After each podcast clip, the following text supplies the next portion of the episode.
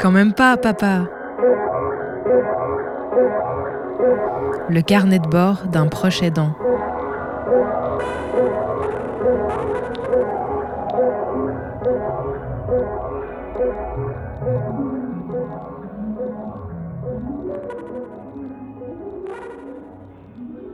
Dans l'épisode précédent, j'ai pris le temps de raconter euh, ce qu'était euh, une maladie évolutive ou dégénérative, sans forcément entrer dans les détails précis de ce que ça impliquait concrètement dans le quotidien des personnes concernées.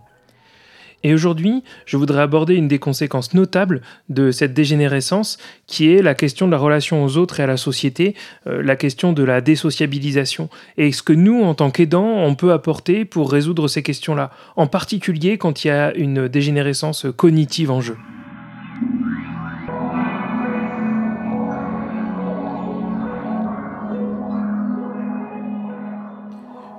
Les premiers symptômes qui ont été identifiables dans la maladie de ma fille, ça a été la dégénérescence maculaire, c'est-à-dire la perte progressive de la vue.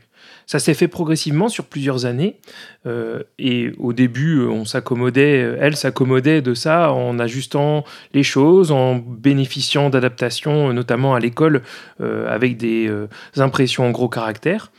Et puis progressivement, c'est devenu de moins en moins possible euh, de contourner, de trouver des astuces. Et euh, il a fallu euh, commencer à s'approprier les outils de la déficience visuelle. Donc elle a été prise en charge par un centre spécialisé qui lui a permis de bénéficier des accompagnements de professionnels sur la lecture du braille par exemple, affiner le toucher pour le tactile. Elle a aussi bénéficié d'un accompagnement des aides de vie journalières pour découvrir comment est-ce qu'on fait au quotidien pour euh, s'habiller, pour manger, pour euh, se déplacer dans une maison ou faire sa toilette quand on ne peut plus euh, voir. Et ça a été quelque chose de progressif, mais à chaque fois où les professionnels prenaient le temps de lui présenter les choses, et puis elle revenait à la maison avec ses savoir-faire, avec ses savoir-être. Ce sont des apprentissages qui sont pas très simples, euh, mais qui permettent progressivement de gagner en autonomie, de réussir à trouver les manières euh, d'être et de faire. Euh, et nous, à côté aussi, on a appris à, se comporter en conséquence. Mais ça, c'était majoritairement dans le cercle privé, dans le, cercle restreint de la maison. Quand il s'agissait d'aller à l'extérieur, par exemple, de se déplacer dans la ville, pendant longtemps, on a fait sans outils adaptés, sans forcément de canne.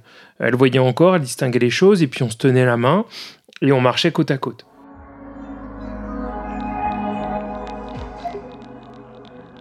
Dans le centre qui l'accueille, on avait commencé à la former à l'utilisation de la canne blanche. C'est un outil assez classique hein, qui permet de détecter les obstacles euh, et puis de se déplacer dans la ville en sécurité. Mais comme on se tenait la main, finalement c'était moi qui étais le guide et on n'observait pas de besoin euh, vraiment marqué de l'utiliser. Et puis un jour, je me suis aperçu de quelque chose, c'est que hum, puisqu'on ne porte pas de canne à la main, eh bien le handicap il est euh, invisible. Alors ça peut être simple euh, et du coup facilitateur pour certaines choses, mais justement ça ne l'est pas quand il s'agit de traverser une foule. Typiquement, les gens, ils vont avoir une attitude euh, peu attentive aux enfants en partant du principe que ben, c'est les enfants qui se poussent devant les adultes. Or, pour ma fille, c'était pas possible. Et plusieurs fois, elle a subi les reproches d'un adulte qui pouvait pas comprendre et du coup qui lui reprochait son comportement inadapté. Et alors c'est le moment où on a adopté la canne blanche et où c'est devenu euh, un facilitateur du quotidien dans le déplacement euh, dans la ville. Parce que ben, les gens, ils identifiaient qu'elle avait des besoins spécifiques et du coup, ils s'adaptaient euh, de sorte qu'elle puisse cheminer sur le trottoir sans difficulté. Alors ça, c'est un outil qu'on a constaté comme pratique pour que la société, elle sache prendre en compte les besoins d'une personne en situation de handicap visuel. Mais il y a plein d'autres situations où ça n'a pas été le cas. Et où finalement, avec le recul, je constate que j'ai pas été en capacité de l'accompagner pleinement pour qu'elle trouve sa place auprès, par exemple, des jeunes de son âge. Il y a notamment ce moment où elle a de plus en plus été accueillie dans un centre spécialisé pour l'accueil des déficients visuels et où progressivement elle s'est éloignée euh, de l'école classique. Et moi, j'ai vu à ce moment-là que sa manière de se comporter socialement, elle, pâtissait euh, de sa déficience visuelle. Aller vers les autres, ça devenait un défi, ça devenait quelque chose euh, de très difficile. Déjà, c'était pas dans sa nature. Et elle s'est retrouvée à plus pouvoir tisser de liens d'amitié, de passer des moments avec des, des jeunes garçons et des jeunes filles de son âge. Là, ça a été vraiment quelque chose euh, de difficile.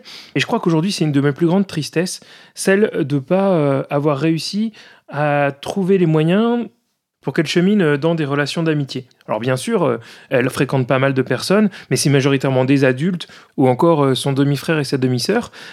Mais sur cette question de l'amitié et de relations avec des personnes de son âge, aujourd'hui elle n'en a pas. Et comme je je le dirai tout à l'heure, c'est certes lié à sa déficience visuelle, mais ça a été encore amplifié cette difficulté avec la déficience cognitive.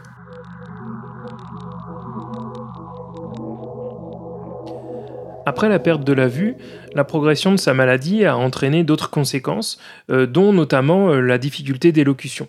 C'est arrivé progressivement, euh, et puis les gens qui la fréquentaient au quotidien, ils avaient l'habitude de l'entendre et donc de la comprendre. Donc on n'a pas forcément tout de suite senti le besoin de trouver des solutions pour qu'elle puisse parler aux autres. Et euh, c'est quand euh, cette difficulté d'élocution est devenue de plus en plus prégnante qu'on s'est aperçu que ça allait être une conséquence vraiment difficile de son quotidien, puisque même les gens qui allaient interagir avec elle, disons une fois par semaine, ils seraient plus en capacité de la comprendre. Ça, ça a été une des premières barrières de désociabilisation euh, qu'on essaye évidemment de briser avec tous les outils qui sont à notre disposition, mais qui est assez marquante. Les symptômes que je décris là, ils n'arrivent pas de manière continue. En fait, on s'aperçoit qu'à un moment ça vient, puis ça repart, etc. On a l'impression qu'il y a un mieux, on s'adapte progressivement. Il est difficile de déceler euh, quand euh, un symptôme va réellement devenir quelque chose de, prégnant dans le quotidien. Et alors ça, c'est encore plus vrai quand il s'agit euh, de la dégénérescence cognitive, c'est-à-dire quand progressivement l'enfant il ne va plus être en capacité de comprendre les choses en fait, on va pas s'en apercevoir euh, d'un seul coup. Euh, pourquoi? Parce qu'il y a des jours où l'enfant comprendra très bien ce qu'on lui dit, il comprendra très bien son environnement, puis il y a des jours où tout ce qui sera autour de lui lui paraîtra incompréhensible. On essaiera d'échanger et puis ça, ça fonctionnera pas, on n'arrivera pas à trouver le chemin dans la logique. Alors nous, en tant qu'accompagnants, évidemment, dans ces moments-là, bah, ce qu'on apprend euh, à faire, c'est à reposer les bases de l'essentiel, à replacer les choses vraiment importantes et à éviter de buter contre les moments de contradiction. Euh, parce que en fait l'enfant fait face à une incompréhension, une euh, par exemple quand la mémoire lui joue des tours et qu'un faux souvenir apparaît, il faut réussir à s'en extirper parce que sinon tout tourne autour de ce faux souvenir et de l'incapacité qu'on a à se mettre d'accord sur ce qui s'est réellement passé. Et c'est là qu'on risque de, s'enfoncer encore plus dans l'isolement.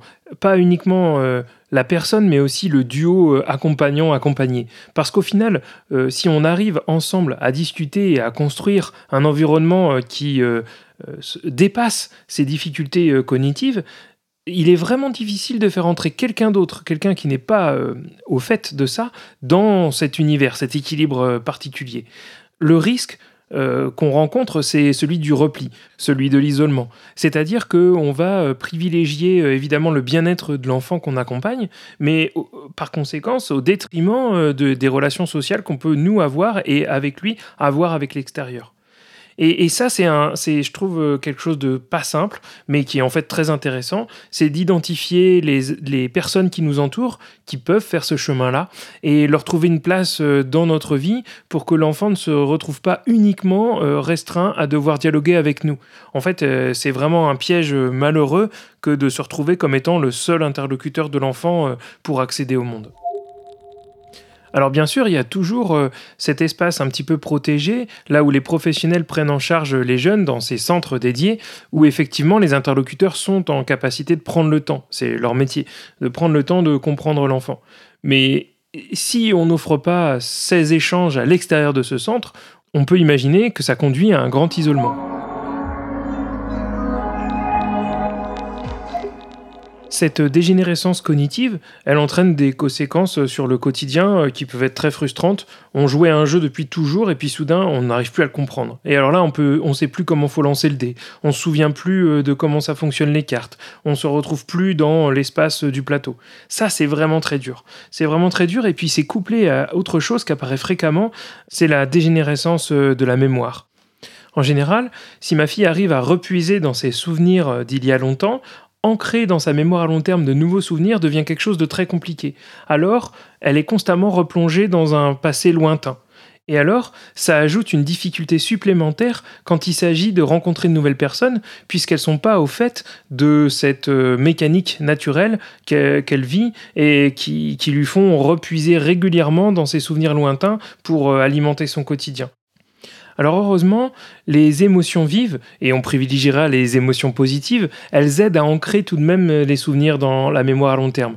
Alors notre quotidien, il est souvent constitué euh, euh, de moments où on pousse, où on tisse des, petites euphories, euh, de sorte à pouvoir ensuite s'en rappeler le soir, se souvenir une nouvelle fois de ce qu'on a fait qui était agréable, pour petit à petit semer le long de la journée et puis des semaines des éléments qu'on pourra ressolliciter par la suite.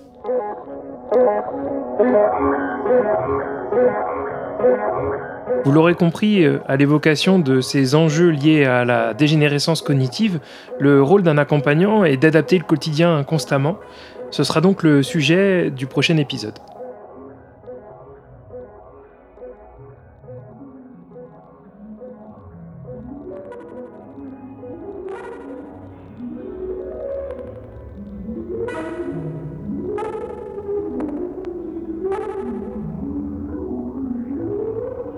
Un podcast à retrouver sur le